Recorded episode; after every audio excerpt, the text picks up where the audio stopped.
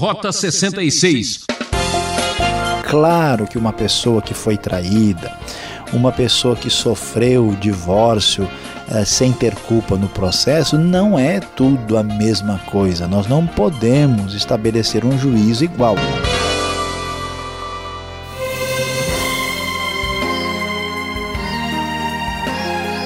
Ouvinte, você já sabe, aqui é Beltrão novamente trazendo Rota 66, a trilha certa de quem ama a vida. Em nosso estudo da série Profetas do Antigo Testamento, estamos explorando o livro de Malaquias. Hoje o professor Luiz Saião separou um tema muito sério e importante. Trair e pecar é só começar. É o capítulo 2 que apresenta um problema muito grave que hoje se tornou muito comum e aceitável pela nossa sociedade: o divórcio. É, parece que já é normal ouvir que grandes homens estão envolvidos em escândalos e corrupções. O que será que Deus pensa sobre essas outras mazelas produzidas por quem deveria ser exemplo? Infelizmente, por causa do pecado humano, da sua fragilidade, do seu distanciamento de Deus, da natureza pecaminosa, como é fácil pecar e como é fácil ir além do simples pecar. Ah, é fácil romper uma aliança, é fácil ser infiel, é fácil cair no erro da traição. Pois é. Olhando para o capítulo 2, esta é a tônica deste trecho importante das Escrituras Sagradas. E olhando para o texto, nós vamos descobrir o que nos diz a nova versão internacional da Bíblia. E agora esta advertência é para vocês, ó sacerdotes. Se vocês não derem ouvidos e não se dispuserem a honrar o meu nome, Diz o Senhor dos Exércitos: lançarei maldição sobre vocês e até amaldiçoarei as suas bênçãos. Aliás, já as amaldiçoei porque vocês não me honram de coração. Veja que o pecado, veja que a infidelidade, por incrível que pareça, começa com os religiosos mais importantes, os sacerdotes é que aparecem aqui criticados pelo profeta Malaquias como alguém, como pessoas que rejeitaram a sua aliança com Deus e Deus está indignado com o procedimento deles. Então, o texto vai prosseguir e diz: Por causa de vocês eu destruirei a sua descendência. E Deus prossegue ainda mais indignado e diz: Esfregarei na cara de vocês os excrementos dos animais, oferecidos em sacrifício em suas festas, e lançarei vocês fora com os excrementos. Ah, meu querido ouvinte, tenha paciência. Imagine que o pessoal ia oferecer sacrifícios a Deus e trazia os sacrifícios sujos com os, os excrementos dos próprios animais. Dá para entender a atitude irada da parte de Deus com esse tipo de comportamento. Então vocês saberão que fui eu que lhes fiz esta advertência para que a minha aliança com Levi fosse mantida, diz o Senhor dos Exércitos, aí no verso 4. A aliança com Levi tem a ver com o sacerdócio que deveria ser feito com uma atitude correta e responsável. A minha aliança com ele foi uma aliança de vida e de paz, que na verdade lhe dei para que me temesse. Ele me temeu e tremeu diante do meu nome. A verdadeira lei estava em sua boca e nenhuma falsidade achou-se em seus lábios. Ele andou comigo em paz e retidão e desviou muitos do pecado porque os lábios do sacerdote devem guardar o conhecimento, e da sua boca todos esperam a instrução na lei, porque ele é o mensageiro do Senhor dos Exércitos. Mas vocês se desviaram do caminho e, pelo seu ensino, causaram a queda de muita gente. Vocês quebraram a aliança de Levi, diz o Senhor dos Exércitos. Por isso eu fiz que fossem desprezados e humilhados diante de todo o povo, porque vocês não seguem os meus caminhos, mas são parciais quando ensinam a lei. Pois é, o que vamos descobrir aqui no capítulo 2 de Malaquias? Que a própria liderança religiosa, os sacerdotes, tinham quebrado a aliança. A aliança é um contrato. A aliança é uma espécie de pacto feito entre Deus e o povo, entre Deus e os sacerdotes. E eles tinham então agido de maneira infiel, tinham traído a Deus e pecado. Veja só que trair e pecar é só começar. Por isso que se o povo da liderança, se os próprios religiosos estão agindo assim, e isso muitas vezes é realidade nos dias de hoje, imagine só o povo comum. Por isso, a partir do verso 10, vamos ver o que o profeta Malaquias tem a dizer para esta geração que estava traindo a relação com Deus e estava pecando contra o Criador. Não temos todos o mesmo Pai, diz o verso 10. Não fomos todos criados pelo mesmo Deus? Por que será então que quebramos a aliança dos nossos antepassados sendo infiéis uns com os outros? Judá tem sido infiel. Uma coisa repugnante foi cometida em Israel e em Jerusalém. Judá desonrou o santuário que o Senhor ama homens casaram-se com mulheres que adoram deuses estrangeiros. Que o Senhor lance fora das tendas de Jacó o homem que faz isso, seja ele quem for, mesmo que esteja trazendo ofertas ao Senhor dos Exércitos. Não é difícil de entender, todos os nossos ouvintes vão certamente concordar que se a coisa começa a ir mal a partir da liderança, todo o restante do povo é contaminado. Se o governo é ruim, é difícil que o povo não seja prejudicado. Se a liderança religiosa está corrompida, o povo certamente sofrerá com isso. E aqui nós vamos ver que este povo, agora que não tem uma liderança adequada, eles estão se casando com mulheres estrangeiras e caindo nesta idolatria. Então é uma dupla infidelidade aqui, uma infidelidade com uma com relação à própria questão do casamento e também eles estão sendo infiéis no seu compromisso religioso para com Deus, adorando deuses estrangeiros. E para entender mais claramente o que estava acontecendo, para ver como essa traição, ela é literal e é uma traição que também envolve o aspecto espiritual na relação da aliança com Deus, vamos ver o que o texto diz na sequência. A outra coisa que vocês ah, fazem enchem de lágrimas o altar do Senhor, choram e gemem porque ele já não dá atenção às suas ofertas nem as aceita com prazer. E vocês ainda perguntam por quê?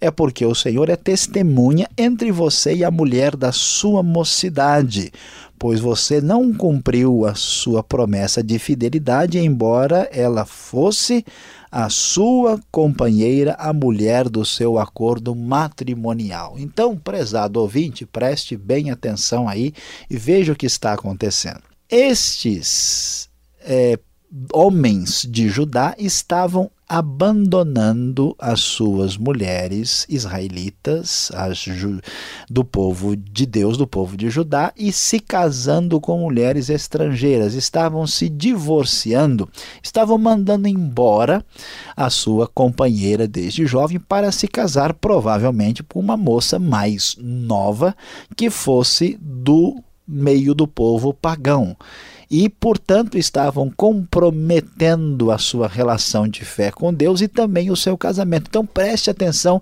e entenda bem a realidade que trair e pecar é só começar. Começa com o sacerdote, com a liderança, atinge o povo tanto na sua relação espiritual e também na sua relação física. Então veja que uma atitude de desprezo e desinteresse para com Deus tem consequências perigosas e catastróficas. É isto que acontece. E veja o que acontece nos dias de hoje. Quantos homens, e às vezes até mesmo mulheres, rompem um casamento de 15, 20 anos para se casar com uma moça ou um rapaz uh, 20 anos mais uh, novos apenas por um interesse absolutamente carnal e passageiro. Desprezam de maneira equivocada o seu relacionamento é, traindo aí o compromisso assumido perante Deus. Isso de fato é um problema sério que aflige a sociedade de hoje, a semelhança do que aconteceu no tempo de Malaquias. Então o texto vai dizer: Não foi o Senhor que os fez um só? Lembre-se que os dois deveriam ser uma só carne, desde lá do Gênesis capítulo 2, não era assim? Pois é, em corpo e em espírito eles lhe pertencem. Por que um só? Porque ele desejava uma descendência consagrada. Portanto, tenham cuidado, ninguém seja infiel à mulher da sua mocidade. Eu odeio o divórcio, diz o Senhor, o Deus de Israel, e também odeio homem que se cobre de violência, como se cobre de roupas, diz o Senhor dos exércitos. Por isso, tenham bom senso, não sejam infiéis. Pois é, meu querido ouvinte, numa sociedade que sofre com falta de palavra, com infidelidade, com traição, com tantos problemas, é importante ler de novo e dar atenção ao livro de Malaquias, tão atual para os nossos dias. E então o capítulo 2 vai terminar dizendo: Vocês têm cansado o Senhor com as suas palavras. Como temos cansado? Vocês ainda perguntam quando dizem: Todos os que fazem o mal são bons aos olhos do Senhor, e ele se agrada deles, e também quando perguntam: Onde está o Deus da justiça? Apesar de tudo o que aconteceu, esse pessoal ainda se acha cheio de direito, ainda se imagina na condição de questionar a Deus, de perguntar por que as coisas estão assim e, por incrível que pareça, eles mantêm uma religiosidade formal, aparente, sem conteúdo nenhum. Pois é, nós de fato precisamos prestar atenção, especialmente aqueles que estão numa situação de liderança, aqueles que estão influenciando as outras pessoas, que tipo de compromisso nós temos com Deus, que tipo de compromisso nós temos com as pessoas com as quais temos um vínculo de responsabilidade, como nosso cônjuge, marido ou mulher, nossos filhos, as pessoas com as quais temos um laço de relacionamento da igreja, da comunidade da fé, da, dos nossos relacionamentos mais próximos, é preciso dar um basta nesta atitude de pessoas que não têm compromisso e relacionamento com nada, um mal que aflige a nossa realidade nos dias de hoje. Cuidado, preste bem atenção. É bom fugir e evitar enquanto é cedo, porque você descobriu em Malaquias 2 que trair e pecar é só começar.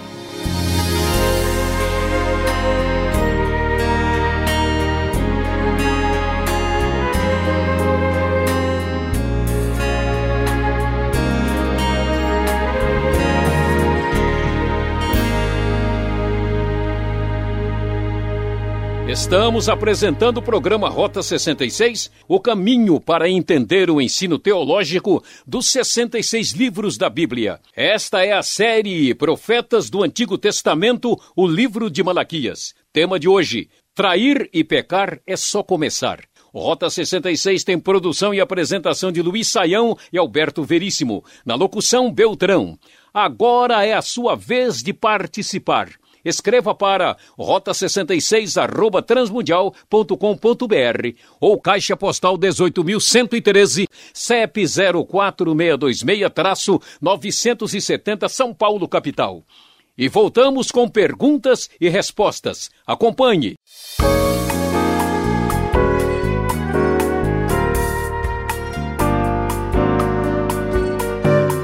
Muito bem, professor Luiz Saião. Estamos chegando com as perguntas no livro de Malaquias, o último livro do Antigo Testamento, capítulo 2. Já falamos bastante sobre o livro, mas afinal das contas, quem é Malaquias, professor? Pastor Alberto, surpreendentemente, nós temos o nome de Malaquias logo no início do livro, mas não temos nenhuma referência à pessoa dele não há nada que diga quem é seu pai, de onde vem a sua família. Ele tem assim como quem pode dizer um RG sem número. Então, quem é este homem? A maior parte dos estudiosos ainda sustenta que é um profeta de fato chamado Malaquias. Mas há um grupo de estudiosos, e com razão, eles dizem que talvez Malaquias não seja um nome de alguém, seja uma espécie de título, porque a palavra né, Malaquias é uma composição das palavras hebraicas equivalentes a mensageiro do Senhor ou de Javé. Então, isso poderia ser um pseudônimo, né, que alguém escreve dizendo aqui está a palavra do mensageiro do Senhor. Esse mensageiro do Senhor, então, se referiria a um outro autor. E quem imagina que seria esse o caso, sugeriu, por exemplo, que talvez fosse Esdras ou algum outro líder desconhecido, mas nós não temos condição de entrar em detalhes, porque a única coisa que o texto bíblico nos traz é o nome Malaquias.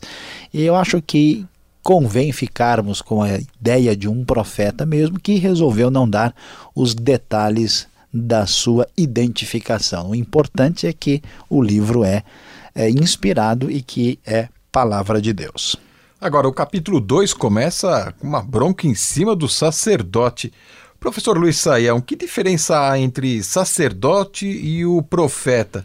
Os sacerdotes, os sacerdotes, eles tinham um papel importante naquela época, ou o profeta tinha maior preeminência? Olha, pastor Alberto, o, o sacerdote com certeza ah, tinha um, um, valor, um significado muito grande ah, desde o início da fé em Israel, porque vamos nos lembrar né, que desde Arão, lá de Levi, o sacerdócio foi instituído. Né? E a gente, para ter uma palavra bem simples, assim que resume, o sacerdote era aquele que apresentava o homem a Deus. Então, quando o homem se afastava, o ser humano se afastava de Deus ou de alguma maneira tinha necessidade né, dessa, dessa intermediação, o sacerdote é quem fazia por meio de sacrifícios e ofertas.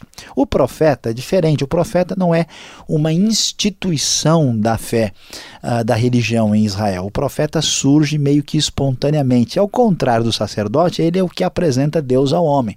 O profeta é aquele homem incomodado por Deus que traz aquela mensagem de impacto para que a sociedade tome uma atitude diferente, mude o seu comportamento. E aqui nós vamos ver né, que nós temos alguns poucos profetas pós-exílicos, mas depois do exílio, ah, os sacerdotes tiveram uma influência significativa na fé ah, de Judá, né, formando, assim, ajudando a formação do, do judaísmo que acontece depois aqui no período do Segundo Templo.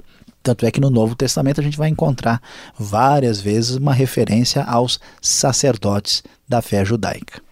Sabe que na nossa sociedade a gente discute muito a falência da família, problemas no lar. Agora, por que aconteceram tantos divórcios naquela época e neste momento o divórcio não era permitido por Deus? Por que Deus está então agora tão indignado com essa situação que acontece neste momento? Olha, pastor Alberto, essa questão ela precisa ser devidamente entendida aqui. A, Bíblia vai nos falar lá em Deuteronômio 24 que Deus permitiu o divórcio. Moisés deu uma carta, um documento permitindo isso. Agora, o Novo Testamento vai entrar em detalhes sobre isso, dizendo que isso nunca foi na verdade, o plano original de Deus. Deus permitiu isso por causa da dureza do coração do pessoal. Deus nunca almejou o divórcio, é um remédio amargo para uma situação muito difícil e complicada.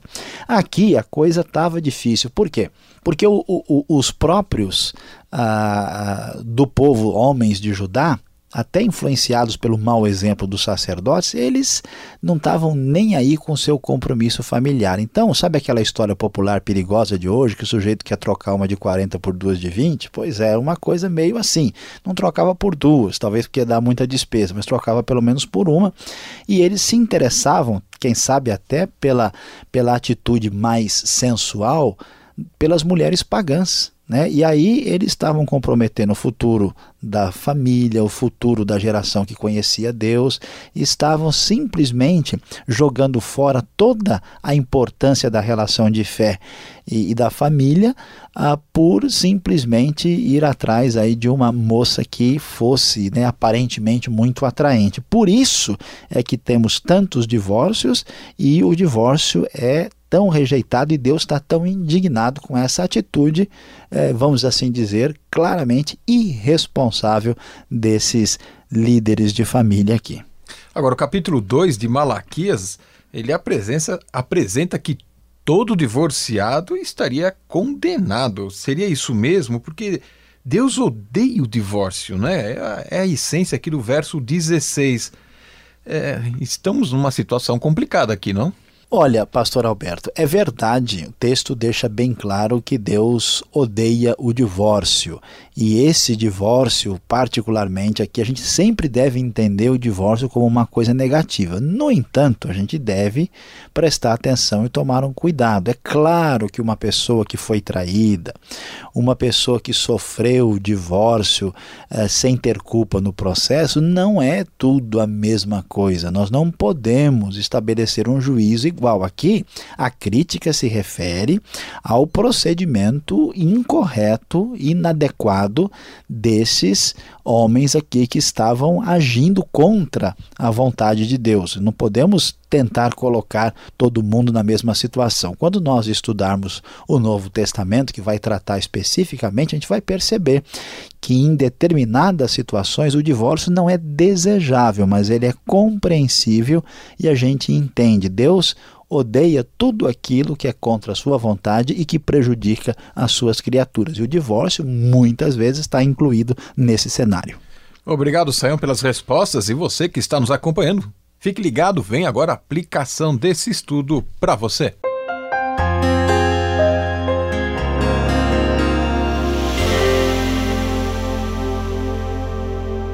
Hoje no Rota 66 você caminhou conosco um pouco adiante, chegando ao capítulo 2 do livro de Malaquias. Sim, nós falamos sobre o tema Trair e pecar é só começar. É, meu querido ouvinte, é lamentável, mas os problemas que vemos hoje já aconteceram no passado depois de ter sido restabelecida na sua terra lá em Judá, a sociedade do quinto século antes de Cristo parece que não tinha aprendido devidamente as importantes lições da vida. Infelizmente, a atitude deles mostrou-se aí que ficou muito a desejar. Vemos um povo que quebrou a sua relação de fidelidade para com Deus, indo atrás de mulheres pagãs, pessoas, homens que estavam quebrando a sua relação de fidelidade com as pessoas, com as, com as companheiras com as quais haviam casado na juventude, na mocidade, e para complicar ainda mais a situação, até mesmo a liderança, os próprios sacerdotes. E aí é que a gente vê a responsabilidade de uma pessoa que é líder é religioso, alguém que está lá para orientar, para ensinar, para dizer, e aqui vai uma advertência muito clara para aquele que deseja ser líder religioso para servir a Deus. Cuidado, preste bem atenção, seja muito sério, coerente e alguém que de fato dedica-se a Deus para servi-lo como ele deve ser servido. Porque ser líder religioso pode tornar-se algo muito perigoso.